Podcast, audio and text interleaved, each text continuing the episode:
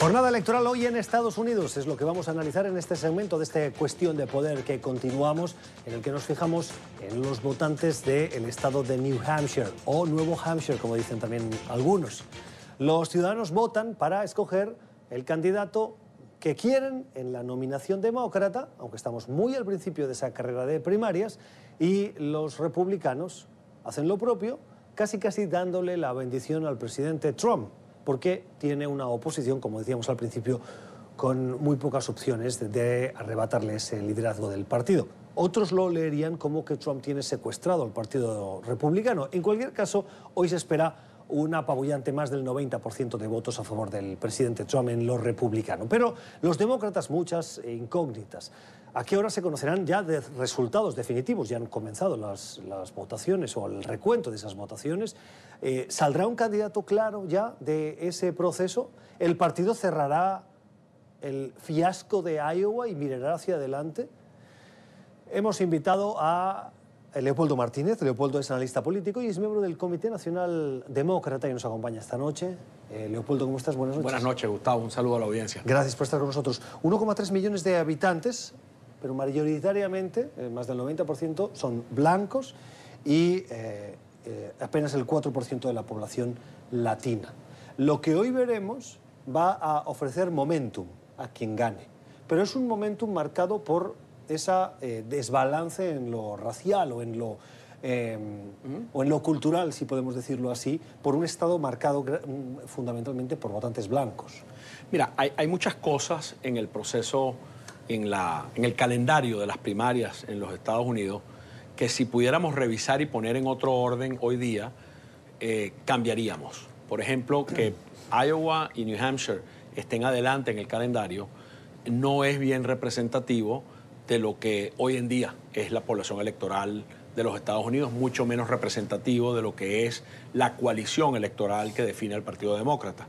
Eh, cuando llegas a Super Tuesday, saliendo de Nevada y de Carolina del Sur, que son los, los próximos dos estados, comienzas a apreciar mejor quién puede ser un candidato eh, elegible, viable en la Convención Nacional.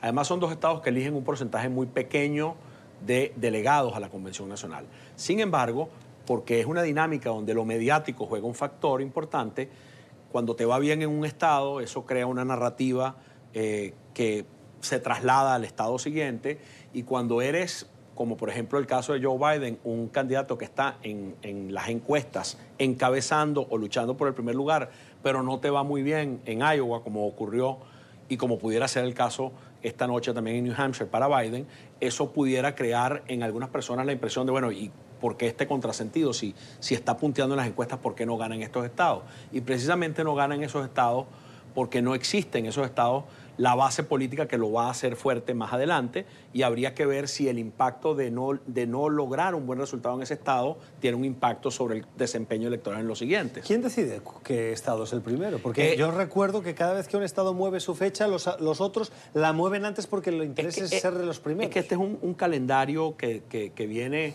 es un atavismo histórico, viene de, ya de cientos de años de, primarias que se vienen haciendo bajo esa, bajo esa norma. Y, te recuerdo que hay, hay en estos dos primeros estados una característica importante de compartir con la audiencia. El de esta noche es eh, la primera primaria que hay en el proceso de elección del candidato, porque Iowa es un caucus.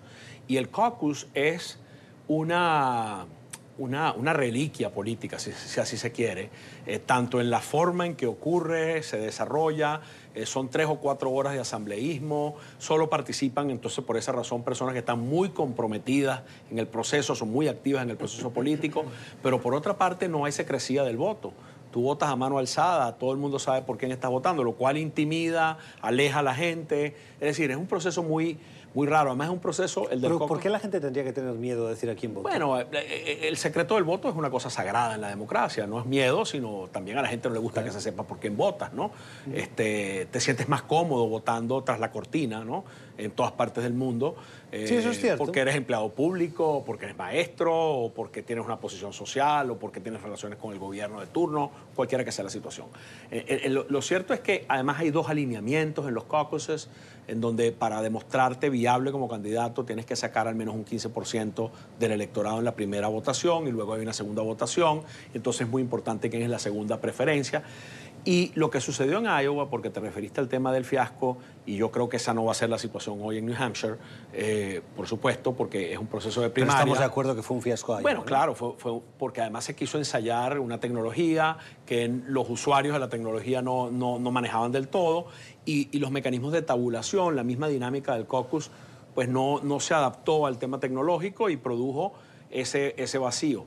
Ahora, hoy eh, eh, saliendo de New Hampshire vamos a tener eh, lo siguiente, Pete Buttigieg, que yo recuerdo hace meses que hicimos un programa y yo te mencionaba a propósito de mi columna, cuando Beto O'Rourke se lanzó en la primaria, que parecía el, tigre que emergía ¿no? desde, desde, desde las nuevas generaciones, yo te comentaba en ese editorial, yo me refería que ahí estaban los dos eh, dos liderazgos muy representativos de lo que era el futuro del partido y que uno era Pete Buttigieg y tú y yo comentábamos, pero nadie lo conoce. Y yo te decía, ya verás cómo va a crecer. Y allí está, ganó, ganó Iowa y tiene eh, fuerza hoy en New Hampshire otra vez. Quién sabe dónde más podrá adquirir fuerza, pero es un candidato que se ha hecho viable, viable tanto en apoyo porcentual como en financiación. Y es un candidato que eh, está también hablando a, a las nuevas generaciones, hablando a los sectores moderados de la centroizquierda del partido, presentándose como una opción. manera que, eh, eh, Pero en eh, cuanto entra el concepto de la electibilidad, Pete Buttigieg, ¿dónde queda? Bueno, pierde un poco de fuerza frente a un Biden, porque Biden tiene vínculos históricos más, más largos construidos con la comunidad afroamericana, con el sur de los Estados Unidos, con Florida y con el Midwest. en donde a pesar de que Pete Buttigieg es un hombre de Indiana y que está ahí situado en la cultura del Midwest, eh, eh, no ha tenido oportunidad de ser conocido como ha sido conocido Biden a lo largo de todos los años. Recuérdate que Biden fue, por ejemplo, en los últimos años de Obama, en los últimos años de su carrera política, cuando fue vicepresidente Obama, fue el arquitecto eh, y el ejecutor de la decisión de Obama de, salvar y reflotar la industria automotriz. Entonces es un hombre que tiene una conexión con los sindicatos, con las clases trabajadoras, con la industria del Midwest americano, es un hombre conectado al movimiento de los derechos civiles, entonces es una ventaja de trayecto, no de calidad como persona humana, sino de eh, los dos son dos personas de grandes atributos y de grandes cualidades, pero Biden tiene digamos que un, haber en su balance político de más recorrido que el que tiene Buttigieg y a eso es a lo que se va a enfrentar Buttigieg más adelante. cuestionabas eh, que sea Iowa y New Hampshire por el perfil de los ciudadanos que votan. Iowa y New Hampshire mayoritariamente son blancos, en el caso de Iowa además mayoritariamente son granjeros pero es que Carolina del Sur, eh, la mayoría son afroamericanos, o puede haber un, importante voto afroamericano, y en el caso de Nevada, la diversidad también es notoria, y allí entraría el juego de los latinos, uno de los estados que tiene, si no recuerdo mal, alrededor del 30% de presencia latina. Em, teniendo en cuenta que la carrera de primarias es tan larga, estos cuatro acaban siendo una representación de lo que es Estados Unidos. Claro, pero no, no cuentas los votos en un, en un escenario electoral donde todos esos votos están simultáneamente expresándose. Claro, los primeros influyen en los siguientes. entonces, eh, eh, eh, hay gente, Julián Castro, por ejemplo, y otros candidatos como Cory Booker, cuestionaron mucho que sigamos no solamente teniendo este orden de las primarias, sino también cuestionaron el sistema de los caucuses, porque eh, para la gente de menos recursos económicos es muy difícil participar en los caucuses. Tienes no solamente que ir a votar, tienes que quedarte allí tres o cuatro horas vinculado a ese proceso.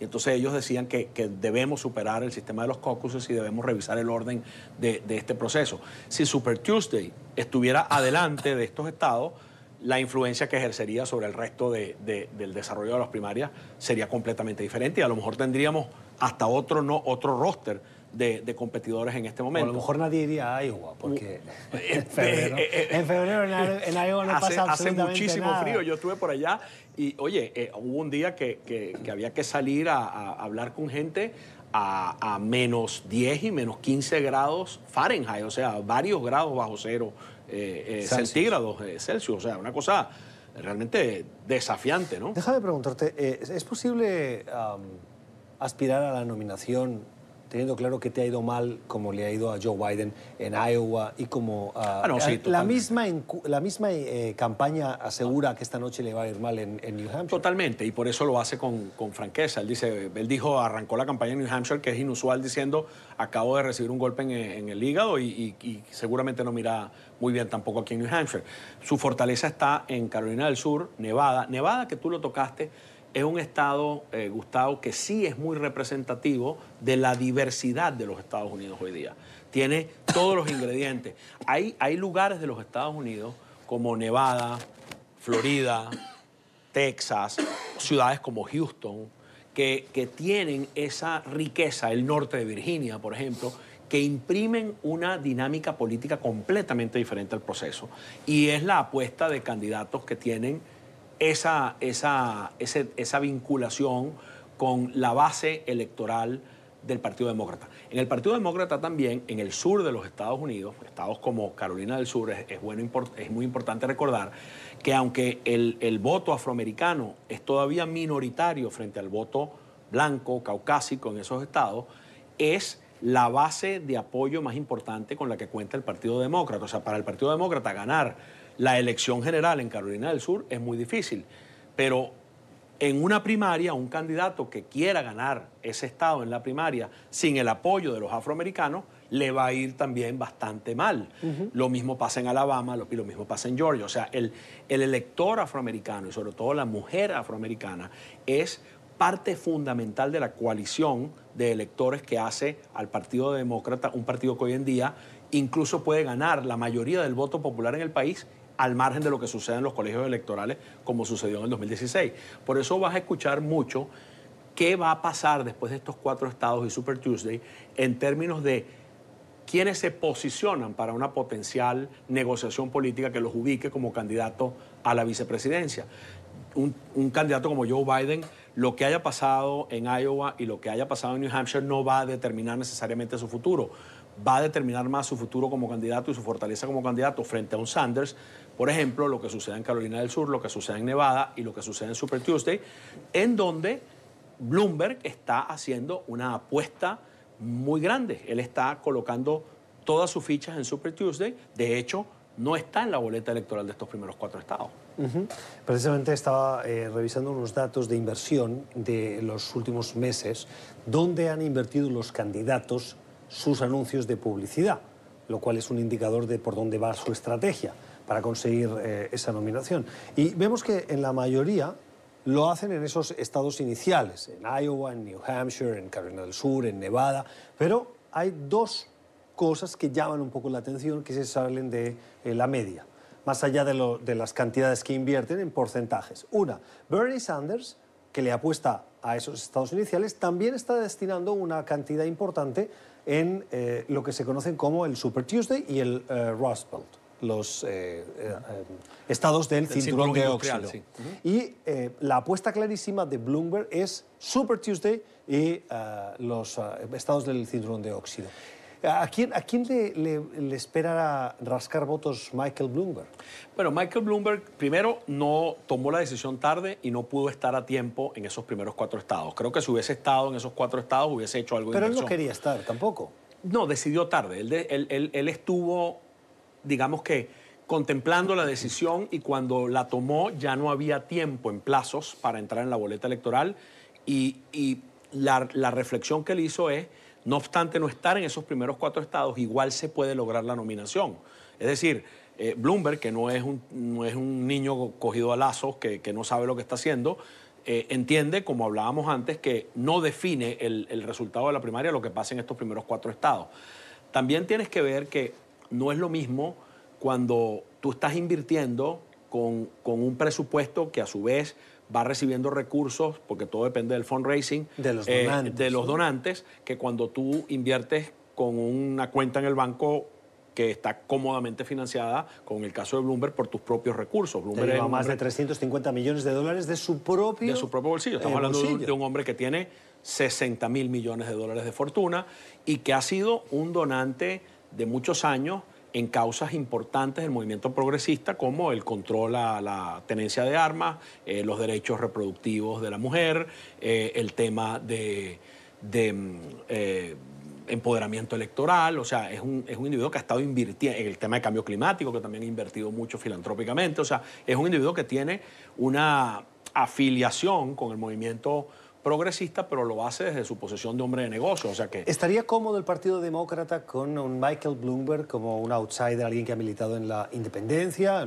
como candidato independiente, como republicano, y viniendo ahora como un elemento externo al partido? Bueno, el partido tiene eh, una gran conciencia en su base electoral ahorita de lo importante que es derrotar a Donald Trump tiene, tiene casi que una necesidad existencial de hacerlo y, creo que el tema, por primera vez en una primaria, el tema de elegibilidad es tan importante. O sea, ¿quién puede ganar? Porque al final la elección se resuelve, Gustavo, no en los estados de la primaria, se resuelve en un puñadito de estados. O sea, hay estados que van a votar por quien sea el candidato demócrata, hay estados que van a votar por quien sea el candidato eh, eh, republicano. Lo que va a estar en juego son Florida, los estados del Midwest, eh, Ohio, eh, Colorado, Nevada, Arizona. Y, entonces vas construyendo el, rompecabezas del colegio electoral, que es algo muy difícil de comprender fuera de los Estados Unidos, porque es algo que luce hasta antidemocrático, si se quiere.